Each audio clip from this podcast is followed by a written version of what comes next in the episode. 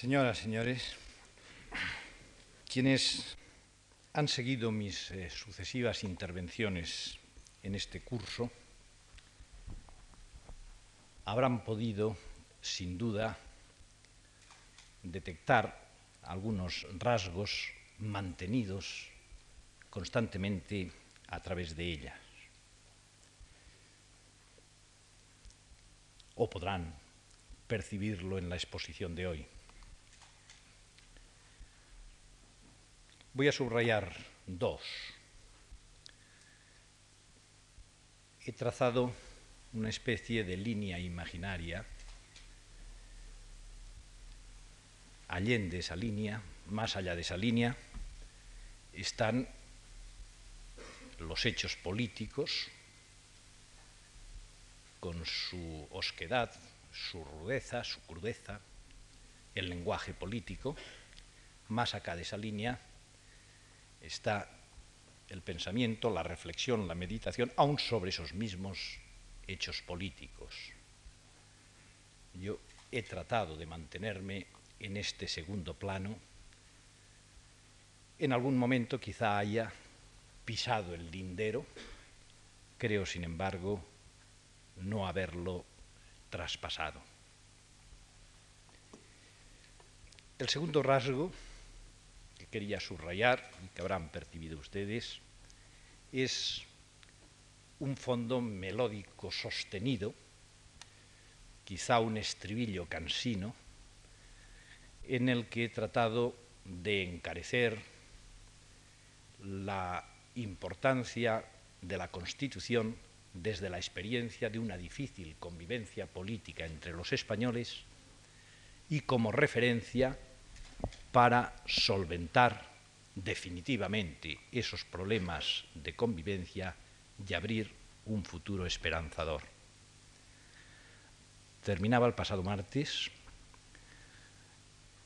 precaviendo frente a determinados riesgos que deliberadamente no concreté en exceso y haciendo afirmaciones de esperanza. Unas horas, muy pocas horas después, de un modo tronante, cayó sobre Madrid el recordatorio sangriento de que hay quienes han levantado la bandera contra la convivencia pacífica entre los españoles. He vivido duras experiencias mi piel no se ha endurecido, no se ha encallecido mi ánimo y algunas fibras de mi espíritu me, demandaban, me incitan casi en estos momentos a prescindir del texto que me sirve de guía para la exposición y dejar que la cabeza o el corazón pongan en mi boca palabras quizá muy crudas, nunca tan crudas,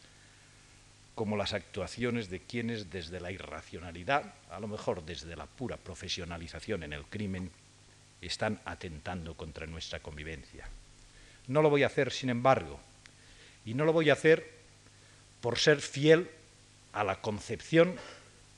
de mis intervenciones en este curso, y por ser fiel, en definitiva, a mí mismo, y esa, fidelidad me lleva a proclamar una vez más la convicción de que sean unos u otros los riesgos, los peligros, las amenazas, los atentados, las posibilidades reales de convivencia entre los españoles, solo se consolidarán si se generaliza, como yo creo que se está generalizando en el cuerpo social español, la convicción de que en el respeto, en el acatamiento, en la lealtad a la Constitución, por decirlo con las palabras que hoy sirven de rúbrica a esta intervención, están las garantías de una convivencia pacífica y estable entre todos los españoles. La convivencia, cualquier convivencia, es en sí misma conflictiva. Cualquiera puede advertirlo en su diaria experiencia hasta en los núcleos más reducidos, en los de adscripción voluntaria, en los fundados en vínculos entrañables y afectivos, las relaciones personales solo se traban y desenvuelven con armonía cuando se dan condiciones de recíproca lealtad, cuando la común voluntad de vivir juntos señorea los hábitos y orienta los esfuerzos cooperativos frente a los problemas y las dificultades. Lo que así ocurre en las comunidades más elementales, respecto de las que el hombre percibe y asume como dato su natural e inmediata pertenencia a ellas, se agudiza al producirse su inserción en ámbitos colectivos de sucesiva amplitud y complejidad, y se libra una íntima pugna entre la inclinación de cada uno a afirmar su propia individualidad, sus ideas, sus creencias y la tendencia a aceptar los requerimientos de la solidaridad. Esa pugna en la conciencia del hombre, sostenida por su capacidad de relación, por su necesidad de comunicación, desnuda la raíz de la conflictividad en la que florece o se marchita la convivencia. Los términos en que se resuelve no sólo perfilan caracteres personales, sino que, caso de admitir una ponderada generalización, permiten definir tipos representativos de grupos que se identifican por su arraigo territorial, por su historia, por su cultura, por su comunidad de creencias, por su estratificación social, por su homogeneidad de vocación o profesión. Permiten, por lo mismo, descubrir el alma de los pueblos y explicar el grado de estabilidad de su convivencia. Solo en imaginarias sociedades idílicas cabría presumir que cualesquiera intereses, ambiciones o ideas pueden satisfacerse o realizarse sin colisiones y como fruto natural de una generosa y razonable actitud de los hombres. Un principio de escasez, de limitación de bienes, la incompatibilidad de aspiraciones y deseos de todos y de cada uno erigen en su puesto de la convivencia su naturaleza conflictiva una valoración de la condición humana, perlada de grandezas y miserias, impide confiar en la general capacidad y voluntad espontáneas de solventar divergencias y conciliar posiciones. El derecho, el derecho del que es cabecera la Constitución, responde así a una necesidad de ordenación y su eficacia se asocia a un fondo común de creencias y a una eventual imposición coactiva de sus prescripciones. La más perfecta constitución, juzgada tal según cánones de rigor técnico, quizá no sea en ocasiones más que un lujoso y exhibido adorno de un sistema político real inestable y disociado de su articulación formal. El más sencillo texto constitucional, vigoroso en su modestia, puede ser, si está entrañado en la conciencia popular, la pieza capital que presida con eficacia un estable orden político. Afirmaciones de este tenor pueden hacerse sin temor, con justeza, ante la realidad de constituciones clamorosamente fracasadas o largamente vigentes. Modular el juicio respecto de un texto constitucional que cubre su primera etapa, caso del español, quizás resulta todavía aventurado. Es, en todo caso, elemento inicial de favorable valoración la sensibilizada memoria histórica del pueblo, la voluntad de concordia que ha cualificado el proceso constituyente, la marginación de excesos dogmáticos en el texto constitucional y el razonable funcionamiento sin estridencias del aparato orgánico e institucional establecido tal como tuve ocasión de exponer el otro día. Si en toda norma jurídica hay un fondo de compromiso, sea entre los ideales y la realidad, sea entre la propensión dominadora o las convicciones democráticas, la Constitución es esencialmente un compromiso. Y me refiero naturalmente a una Constitución que erigida en vértice del ordenamiento jurídico, sea instancia aceptada y respetada lealmente para disciplinar la vida política, para regir el acceso a la titularidad del poder, para presidir el cambio en orden y el progreso abierto de la sociedad. La lealtad constitucional es una rúbrica expresiva para acoger algunas reflexiones acerca del sistema y del acontecer políticos en general y en España en particular. Reflexiones que atañen a la esencia de un buen orden constitucional, entendiendo por constitución un fenómeno, un hecho político cardinal y una voluntad normativa del pueblo constituyente. El sentimiento, el espíritu, sentimiento y espíritu constitucionales han sido objeto de muchos estudios, bien sea para referir a ellos el sostén de sociedades estables, bien sea para descubrir en su ausencia o debilidad la raíz de inestabilidades prolongadas, bien sea, en fin, para evidenciar la necesidad de actuaciones que propicien su encarnación en la entraña popular como requisito de una razonable convivencia. La lealtad constitucional comporta algo más. Junto al espíritu y el sentimiento en el mundo interiorizado del pensamiento y de la emoción, exige también su consecuente proyección externa en la acción y en la conducta. De antiguo viene la reputación usual de la lealtad como encomiada divisa del español. Lealtanza es una bondad que está bien en todo hombre, puede leerse en el proemio del título 19 de la partida tercera.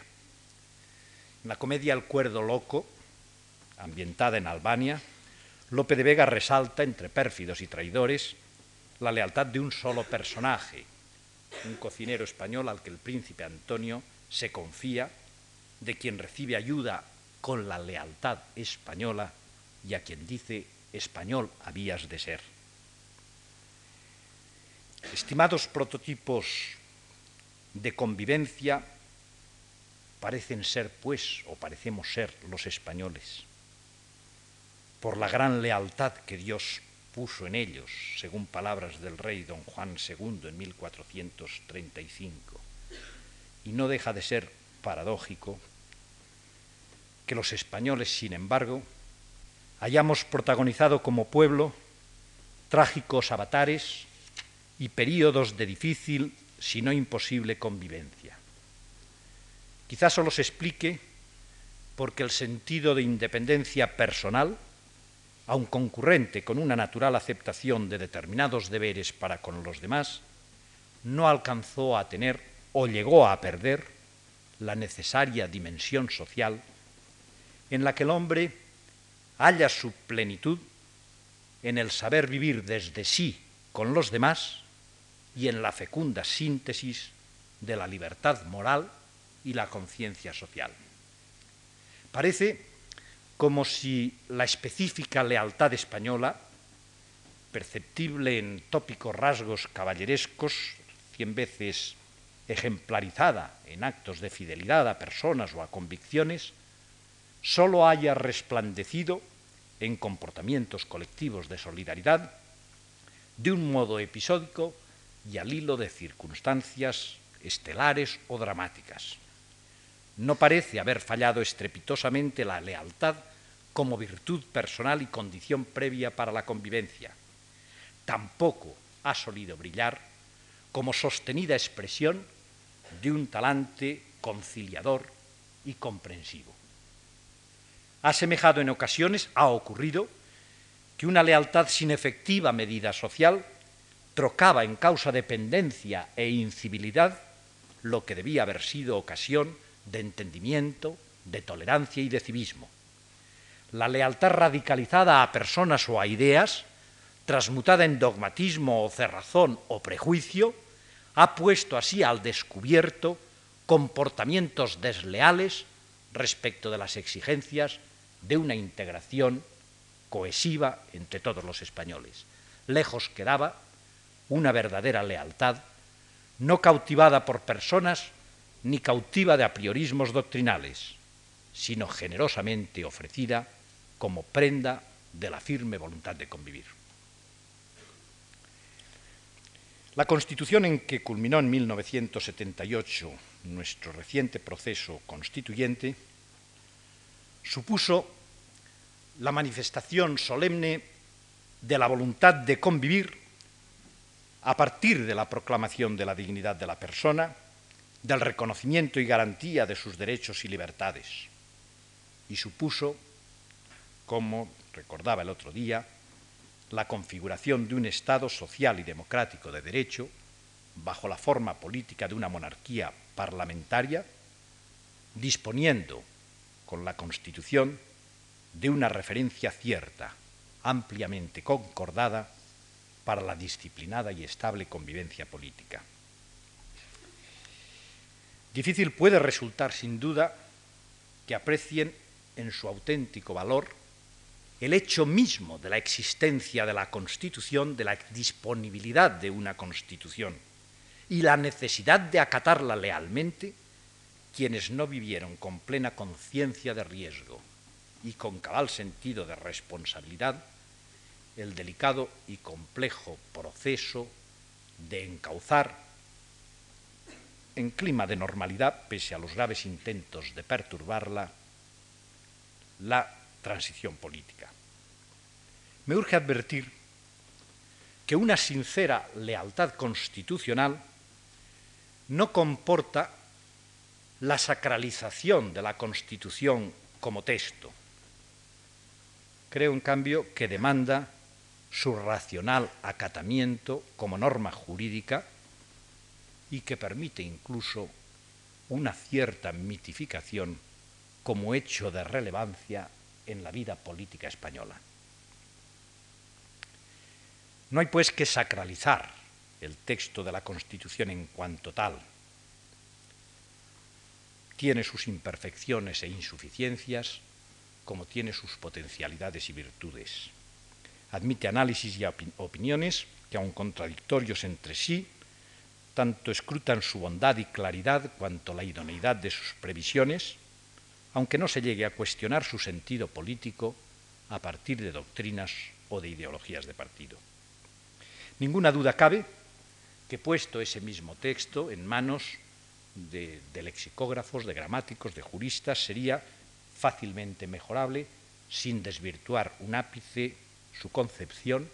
ni la amplia acogida del pluralismo político. No es ello suficiente, pienso, sin embargo, para postular sin más una reforma constitucional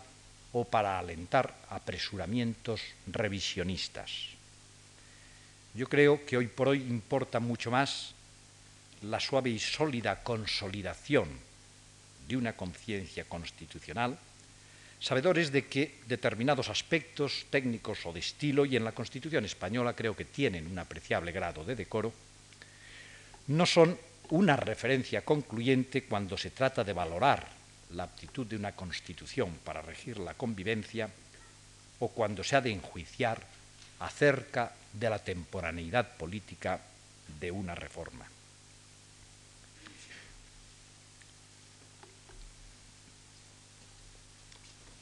No quiere decir eso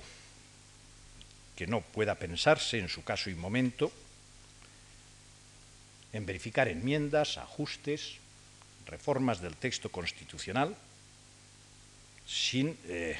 excesivas eh, cohibiciones y sin eh, dramatizarlo. Pienso que si la vigencia y permanencia de un texto constitucional produce por sí efectos educativos y estabilizadores, habitúa a vivir con la referencia estable de un orden constituido, pienso que también la introducción de reformas, la introducción de enmiendas con naturalidad,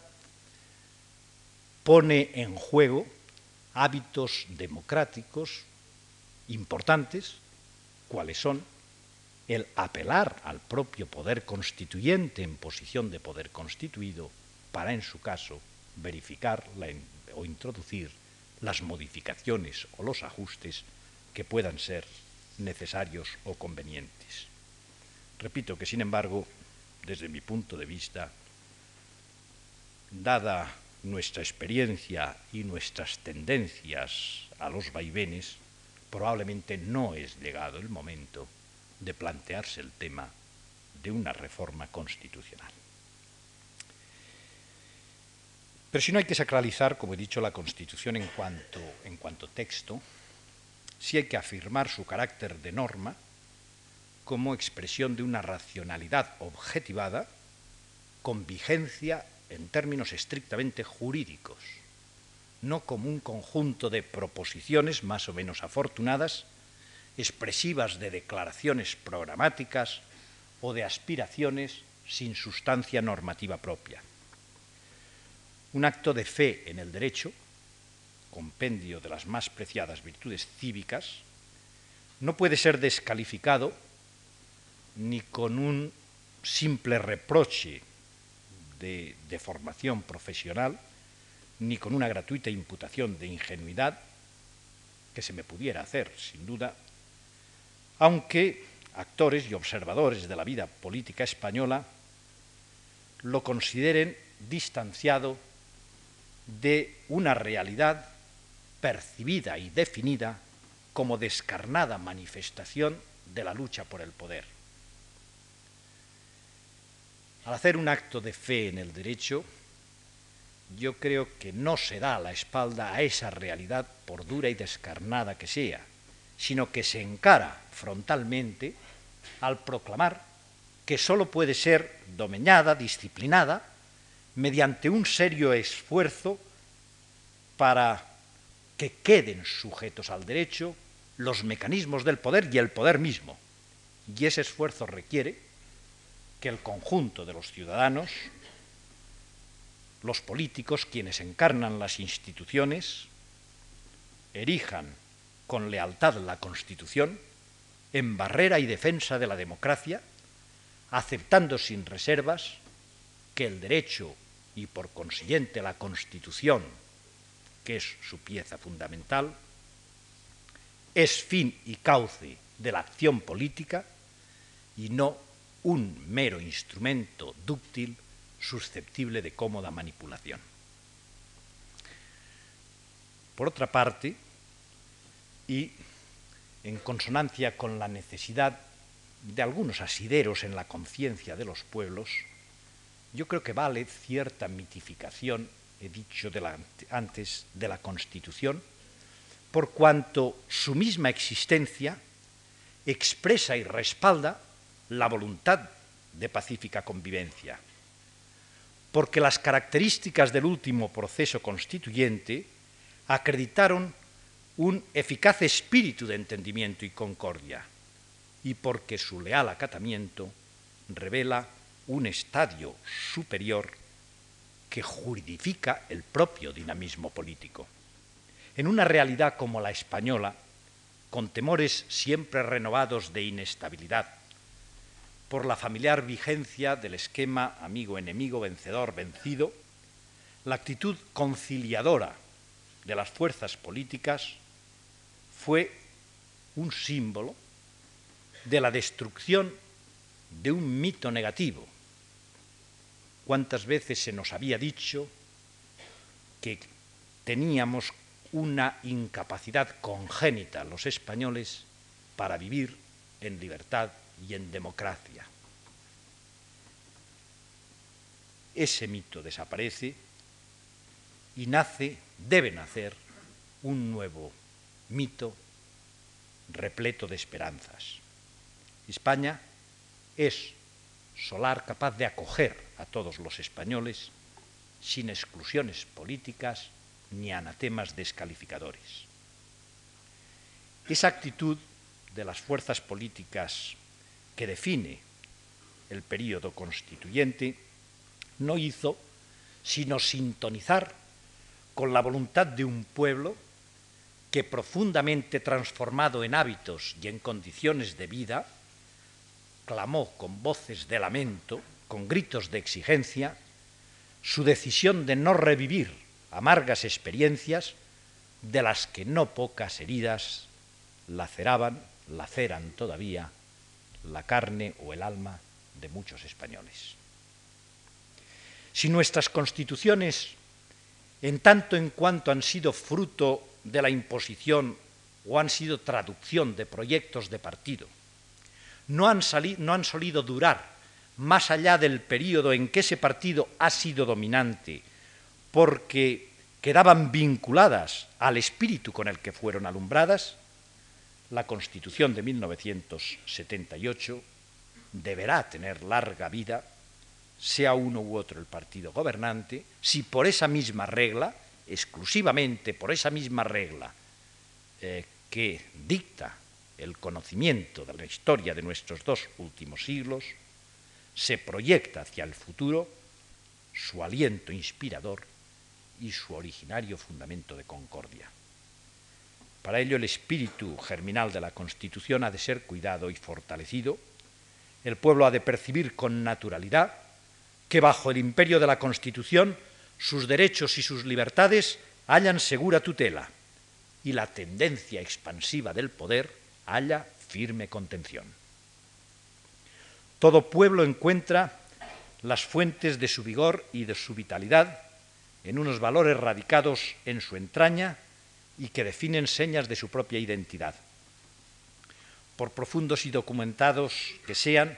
los intentos científicos y eruditos de describir su esencia y trazar sus perfiles, nadie puede respaldar solventemente ni su vigencia petrificada, ni su impermeabilidad a influencias externas, ni su versátil manifestación al hilo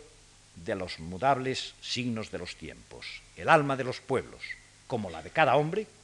tiene características que son expresión de su conciencia y huella de su memoria histórica. Es un alma viva y como tal también receptivamente abierta y naturalmente evolutiva. Los hombres viven apegados a su cotidianidad y pueden ser creyentes o agnósticos, pero los hombres y los pueblos necesitan referencias en que afirmarse, sean elevadas o prosaicas, sean trascendentes o inmanentes. Este es el sentido en el que resulta razonable mitificar la Constitución, un sentido que trata de enlazar con la conciencia histórica del pueblo español y a través de un sosegado y racionalizador esfuerzo de modernización, realzar los valores constitucionales y enraizarlos en los hábitos de los españoles. Según nos dicen eh, sucesivas encuestas que se van publicando, España es el país occidental cuyos ciudadanos confían menos en sus instituciones. El dato es en sí mismo alarmante y requiere probablemente una investigación sobre sus causas y una actuación consciente, orientada a rectificar la tendencia advertida. Justifica, en todo caso, alguna meditación por parte de quienes tienen o tenemos sensibilidad hacia los problemas de nuestra convivencia, lo mismo si se halla agudizada o quizá lastrada por el bagaje de la propia experiencia que si brota con espontaneidad de una natural preocupación por el futuro común. Existen argumentos para atemperar desazones y para calmar impaciencias. La joven democracia española, la joven constitución de 1978, difícilmente puede salir airosa si se compara el calado social de sus instituciones con el de las que son propias de sistemas políticos muy consolidados. Y cabría añadir que en una fase de rodaje, de normalización, es lógico que ilusiones iniciales den paso a realismos más sosegados y tranquilos en cuya maduración los aparentes vanos de desconfianza y hasta síntomas de decepción no son más que simples adherencias en un proceso de consolidación primordialmente sano. Lo importante es percibir y transmitir que nada excusa el esfuerzo tenaz y la voluntad firme para avanzar y que el pueblo español probablemente no necesita demasiadas promesas atractivas, sino ver rehabilitada su confianza en las instituciones y en los políticos a través de una razonable concordancia entre las palabras que se le dicen, los problemas que padece y las soluciones que comprueba. Este planteamiento, no sé si aparentemente abrupto, puede no tener, y quizá no tenga otro valor reconocido, que el de una bienintencionada admonición. Quizá sin efecto ante la realidad de determinados hechos eh, traumáticos o simplemente ante la frecuencia de desafíos electorales. Yo creo que responde, sin embargo, a una realidad. La baja confianza en las instituciones tal vez se vea alimentada por experiencias directas de frustración o de ineficacia. Yo creo que lo que debe preocupar más, sin embargo, es cuando se produce la difusa intuición de que las instituciones no laten al compás del pulso popular o acusan desviaciones o pueden sufrir mediatizaciones. Yo no aludo a episodios que el juego político diario magnifica. Trato más bien de expresar el riesgo de que valores y principios proclamados por la Constitución y perfiles institucionales en ella diseñados puedan no ser lealmente preservados, sino quedar involucrados en el fragor de la contienda política. En estas condiciones, la racional propuesta de una convivencia democrática hecha al pueblo español y por él asumida en términos de decisión política y de decisión normativa, puede encontrar dificultades para cristalizar en un régimen de derecho, en una construcción política acabada, en un control eficaz de los impulsos de dominación y en una incontrovertida vigencia de los modos y de los usos democráticos.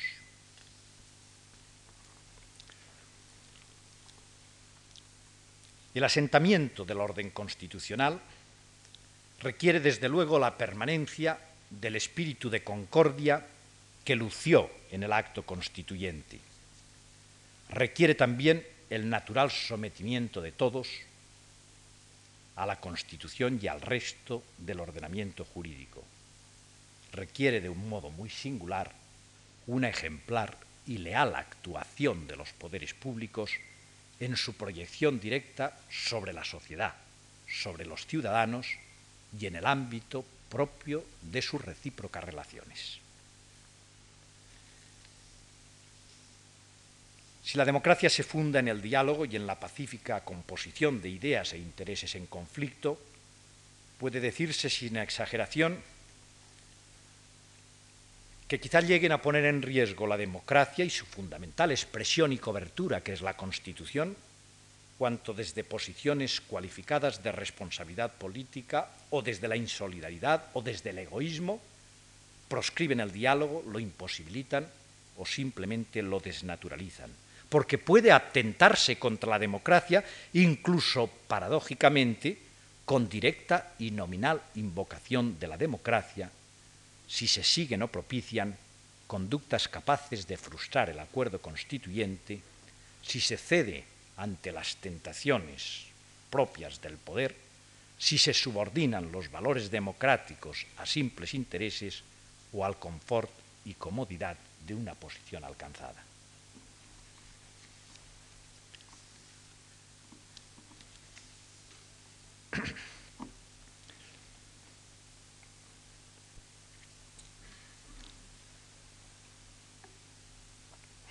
El otro día hice alguna referencia a lo que llamaban los diálogos de la democracia, resaltando como fundamental, como central, el diálogo entre el Parlamento y el Gobierno, lo es también el diálogo entre la mayoría y la minoría. La sensibilidad y la lealtad a los valores constitucionales requieren que esos diálogos cardinales de la democracia parlamentaria sean auténticos y que como tal se perciban por la opinión pública, cuya confianza en el orden político se cimenta en la convicción de que sus problemas reales son objeto de tratamiento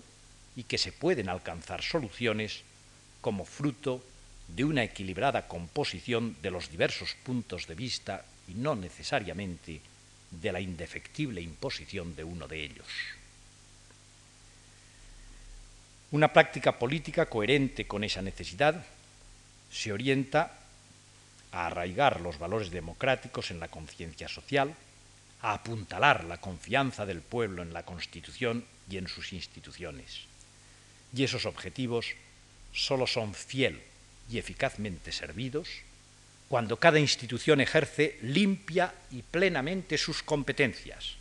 sin interferencias, sin menoscabo del respeto recíproco y cuando además así lo percibe en términos convincentes la opinión pública.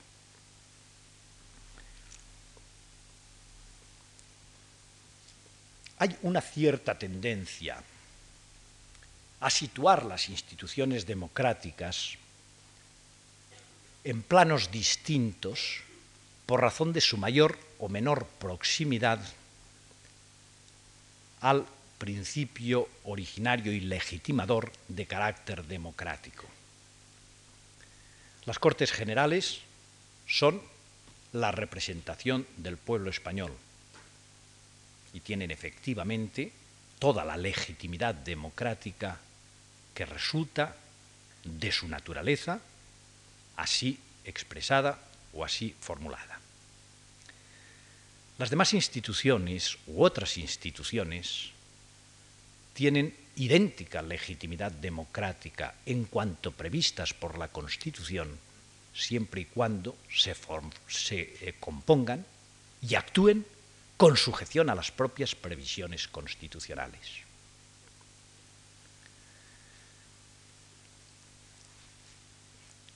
Los diputados, los senadores,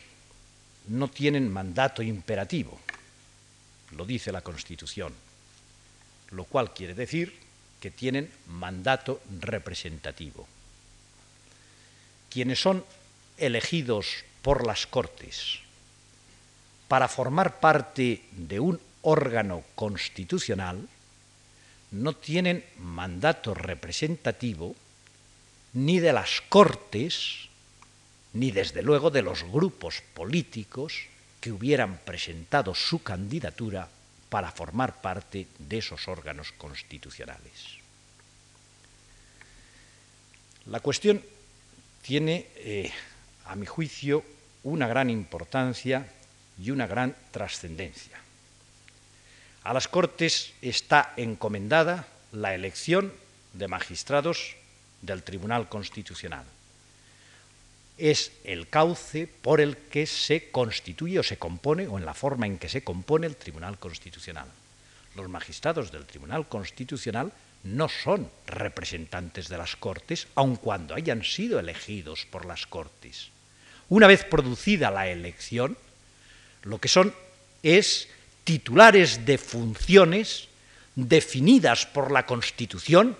y que deben ser asumidas con plena independencia y con plena responsabilidad. Así acontece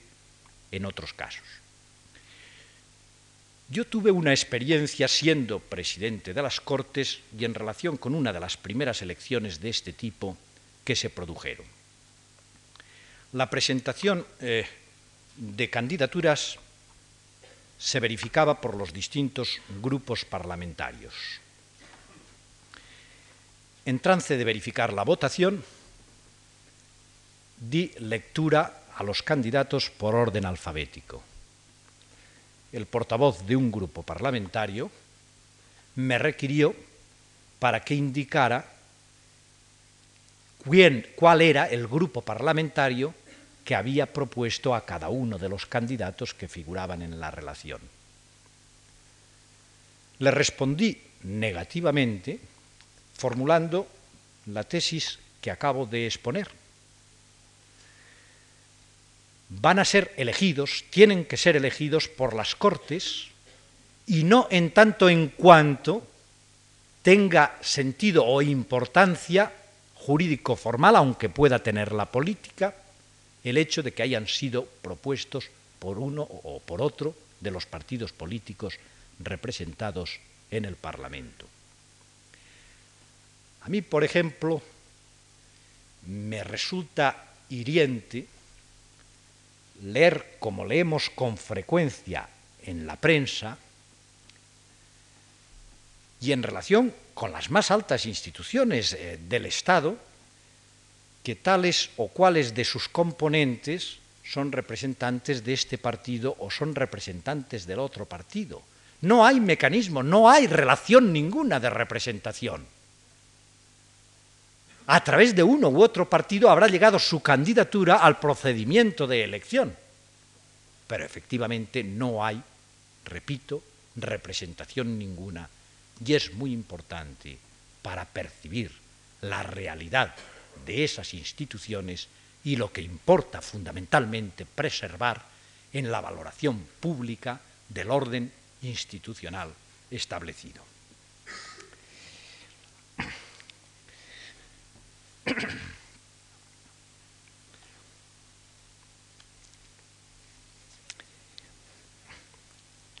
El leal acatamiento de la Constitución, que es importante en todo caso por los ciudadanos y desde luego por los poderes públicos, que es imprescindible en los comportamientos que forman la trama real de la vida política, lo es como foco iluminador de todos los diálogos básicos de la democracia parlamentaria, entre gobierno y parlamento, entre mayoría y minoría, también entre el poder central y los poderes de ámbito territorial limitado, es decir, los poderes autonómicos. En este punto, es mucho lo que se ha escrito y se ha reflexionado respecto de la llamada lealtad federal en los estados que tienen una organización de esta naturaleza. Es fundamental para que el proceso se desarrolle con normalidad y la nueva organización se asiente firmemente. Es más importante cuando España está viviendo como proceso de gran alcance, de gran ambición, el lograr una organización territorial en la que periclita la exacerbación centralista que ha caracterizado el Estado hasta este último cuarto del siglo XX. Cuando se acomete la tarea de distribución del poder político, atendiendo de consumo a la realidad de identidades históricas vigentes y a racionales objetivos de eficacia en la organización y actuación de los poderes públicos. La lealtad que permita culminar con éxito la operación ha de nacer de la sincera aceptación de los presupuestos constitucionales y de la correcta acción a la vez firme y mesurada de todos. Creo que el otro día hice alguna referencia a el sentido en el que resultan convergentes el fenómeno de integración en áreas supraestatales o supranacionales con el fenómeno de fortalecimiento de los vínculos en comunidades infraestatales o infranacionales. Y dije que no tenía que haber contradicción, sino desarrollo de dos procesos convergentes para la consecución de un compensado equilibrio. A mi juicio, la contradicción solo se haría o se hace real y puede devenir irreductible si al margen de toda racionalidad se pretendiera convertir la organización autonómica en un camino de revisión para deshacer la historia y no en un curso positivo al compás de la misma historia. La lealtad a los valores constitucionales, y el primero de todos es la existencia misma de la Constitución, ha de asegurar que los problemas de cualquier tipo sean abordados con decisión y resueltos con eficacia, y también, naturalmente, el problema de armonizar la unidad de España y la autonomía de sus pueblos y de sus comunidades o nacionalidades. A partir de este planteamiento, es rigurosa y recíprocamente exigible un leal comportamiento constitucional del poder central y de los poderes autonómicos. Lealtad que se quiebra cuando no luce una auténtica aceptación de la unidad de la nación española y de sus requerimientos consecuentes o una sincera abdicación de posiciones en la redistribución de poderes. Tanto puede faltarse a la verdadera lealtad constitucional por una desmedida aspiración expansiva de los nuevos poderes como por un cerrado encastillamiento del poder central. Y los ciudadanos, a quienes es exigible desde luego un deber de lealtad, están, estamos,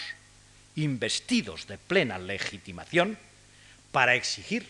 o esperar que poderes e instituciones actúen lealmente, de forma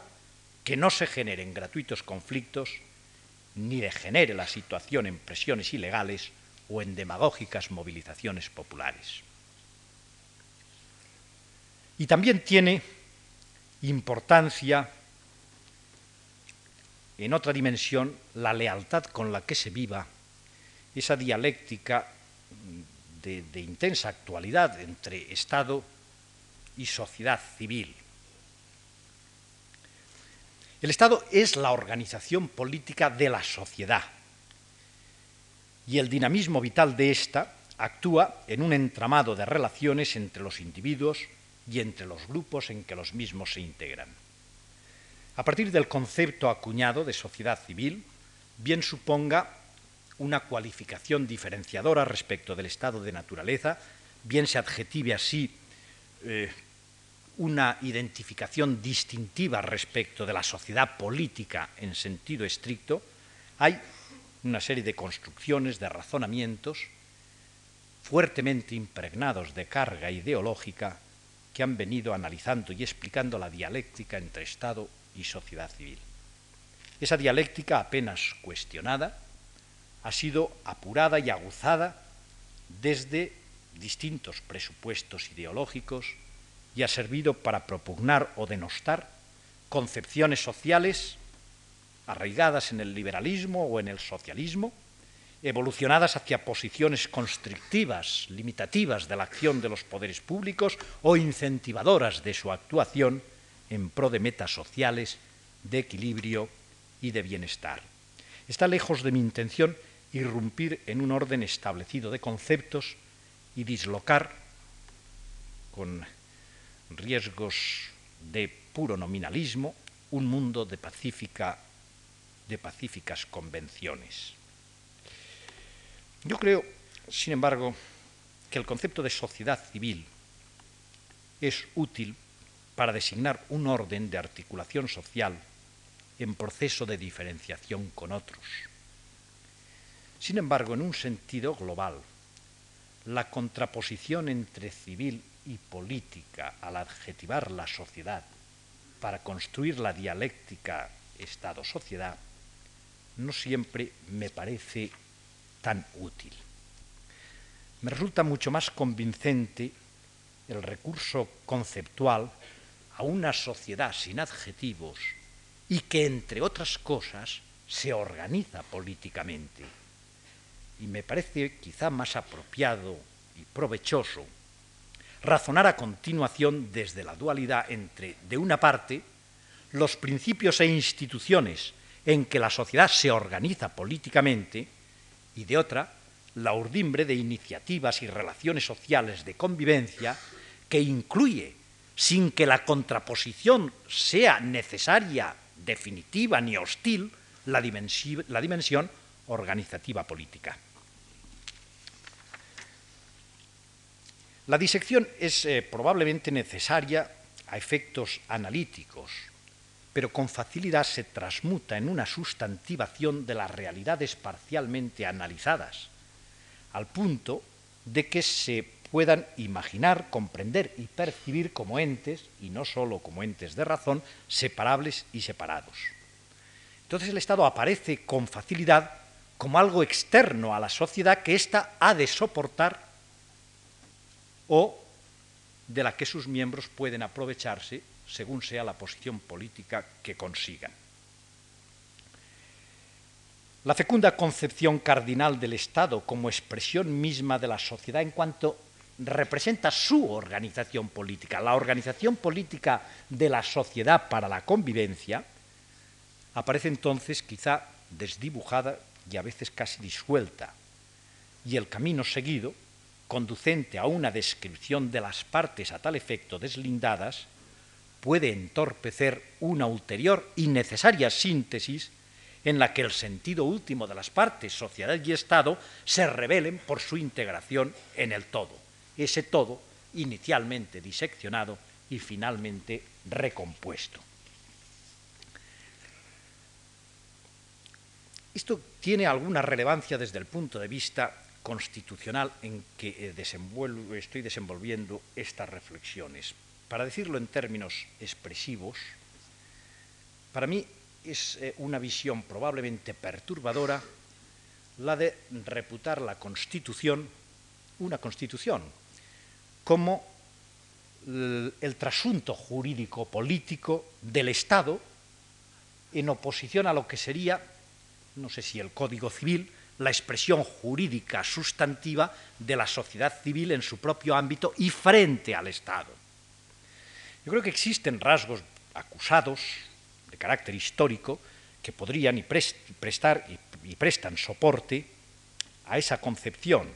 quizá porque el movimiento codificador es coetáneo con algunos procesos constitucionales o pseudoconstitucionales, quizá porque así corresponde a la orientación de ciertos impulsos de nuestra historia jurídica, nada de particular tiene, por ejemplo, que sea en, nuestro Código Civil, en el título preliminar, donde figuren principios y prescripciones de vocación normativa sobre todo el ordenamiento, sobre todo el ordenamiento jurídico, que parece que podrían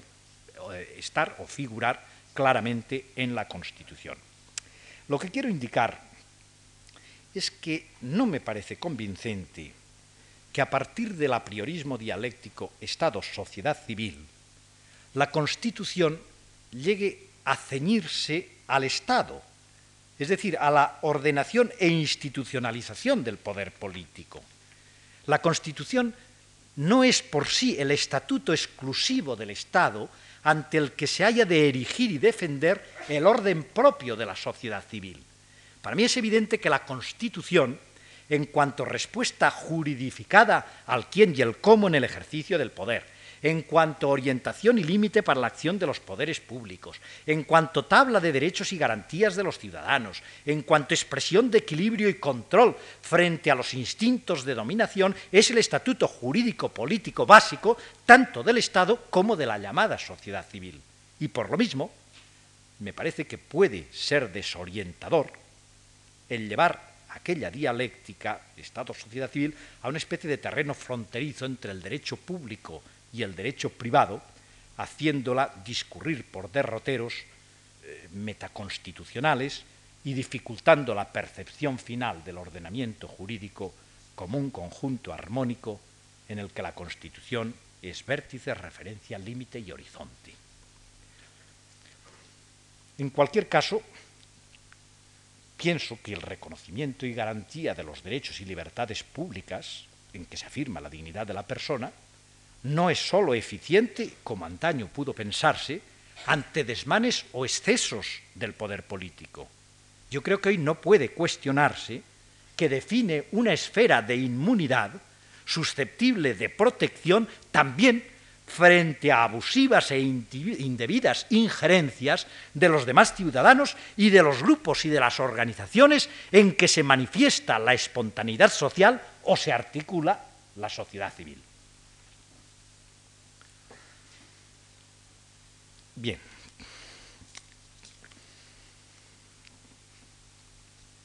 He expuesto en estos días algunos criterios, eh, para mí cardinales, sobre la Constitución española de 1978.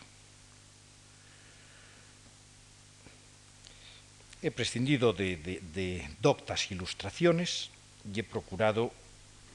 buscar una síntesis eh, panorámica más que una pormenorización exhaustiva.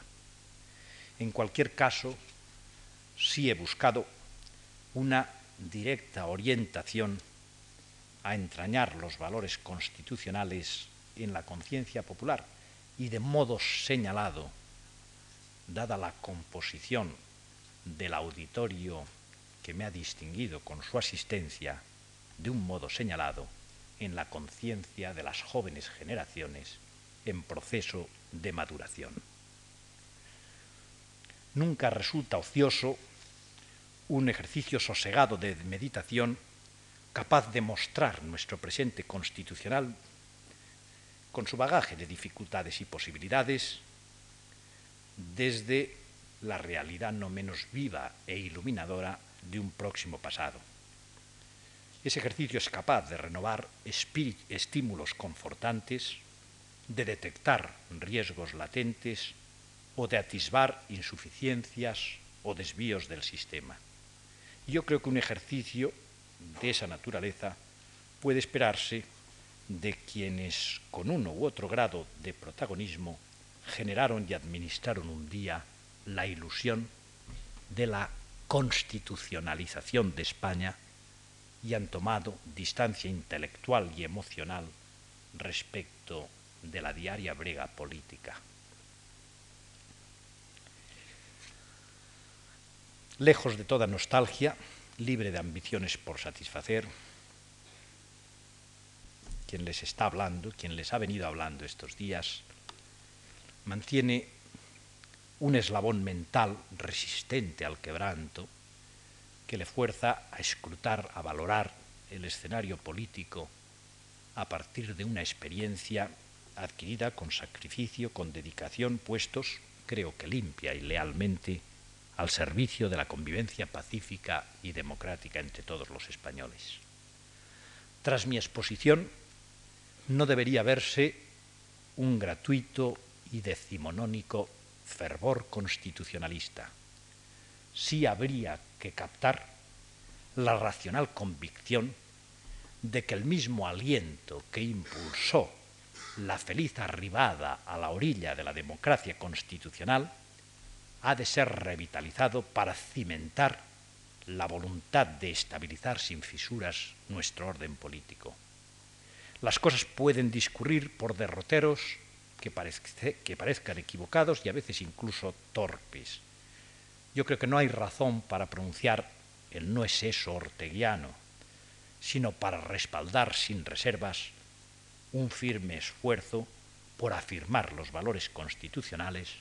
perfeccionar el orden de convivencia, conjurar riesgos y precaver eventuales perversiones. Piense cada uno como quiera. Todos los españoles hemos de encontrarnos al menos en una común lealtad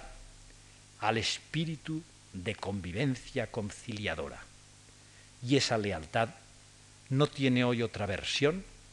que el pacífico ejercicio de la democracia y la sincera aceptación de su garantía,